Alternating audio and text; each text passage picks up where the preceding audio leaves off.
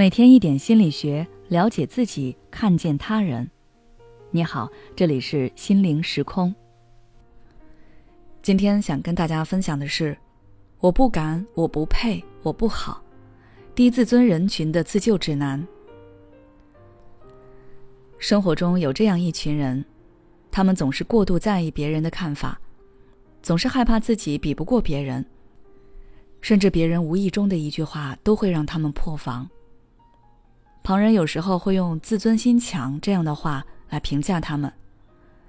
其实，在心理学中，这种所谓的“自尊心强”恰好是低自尊的体现。也许在很多人看来，这好像并不是什么严重的事情。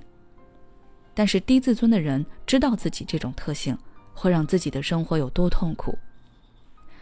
今天在征得一位来访者小佳的同意后，和大家分享一下他的案例。小佳绝对算得上是别人家的孩子，考的是名牌大学，从学校毕业之后也很快入职了一家知名企业。可是小佳却越来越不开心。他说：“不知道为什么自己总是会错过很多机会，比如之前公司组织竞聘的时候，他因为在演讲时过于紧张，失去了升职机会。还有部门评优时，他本来想申请。”可是不知道为什么，最后还是放弃了。小佳后来就在想，是不是自己的能力还不行？于是他更加努力的工作，每天都是部门里最忙的一个。可是情况并没有好转。他总感觉每到关键时刻，内心就会冒出来一个声音阻止他。那段时间，小佳对自己很失望，工作效率也大大下滑。一向仔细的小佳接连犯了好几个低级错误，他还记得有天被主管拉到办公室批评了一顿。他不知道自己到底是怎么了，迫切的想要找到一个答案，所以他找到了我。听完小佳的讲述，我很理解他的内心感受。明明是位天之骄女，并且她所拥有的生活别人羡慕都来不及，可是她却越来越觉得窒息。那时我的心里也已经有了一些判断，但是我想进一步验证心中的想法。于是我问小佳，当时竞聘的时候为什么会那么紧张？小佳想了想说，他其实一直觉得自己能进到现在的公司是走运，因为他入职之后才知道同事们的学历大都比他好，能力也比他厉害，他在同事们当中非常普通。当时在发言的时候，他看到一位领导轻微的摇了摇头，他就觉得自己更没戏了，于是便不由自主的紧张起来。我接着问道：“之前那次内部评优，又为什么会在最后关头退出呢？”小佳说：“害怕自己最后没评上会被别人议论，说他没本事还要出风头等等。”听到了小佳对两个问题的回答，我肯定了先前的猜测。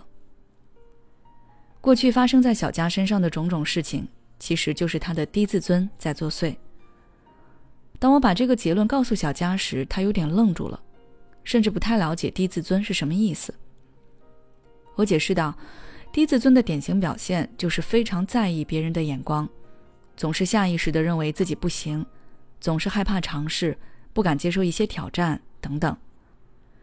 就比如之前的竞聘演讲。领导的摇头不一定是针对他，可能只是脖子酸了。再比如，他在还没尝试的时候就担心失败后会遭到同事们的嘲笑。直到这时，小佳才明白到底是什么困住了他。可认识到问题还不够，最重要的是让小佳能够正确的认识他自己。于是我在第一次咨询的结尾，给了小佳一个建议，那就是停止自我攻击。不管遇到什么情况，都不要一味的否定自己，因为自我攻击就是在降低自我价值，次数越多，就越认为自己不行。一开始，当小佳遇到问题的时候，他还是会克制不住的责怪自己，把过错都揽到自己身上。但是我都会去及时的开导他，跟他一起分析事情的来龙去脉，帮他理清到底哪些是他的问题，而哪些跟他没有关系。在之后的咨询中，我把重心放在提升他的自我价值感上面，让他明白自己是可以的。为此，我告诉他一个秘诀：先求有，再求好。我让他只要是遇到适合的机会，一定要先拿到手上，不要求十全十美，超过及格线就可以。慢慢的，小佳接手了一个又一个项目，最后完成的都不错。在这个过程中，他也得到了领导们的好评。我还记得最后一次咨询的时候，小佳对我说：“原来他一点也不差。”看着小佳的成长和蜕变，我真的是由衷的感到开心。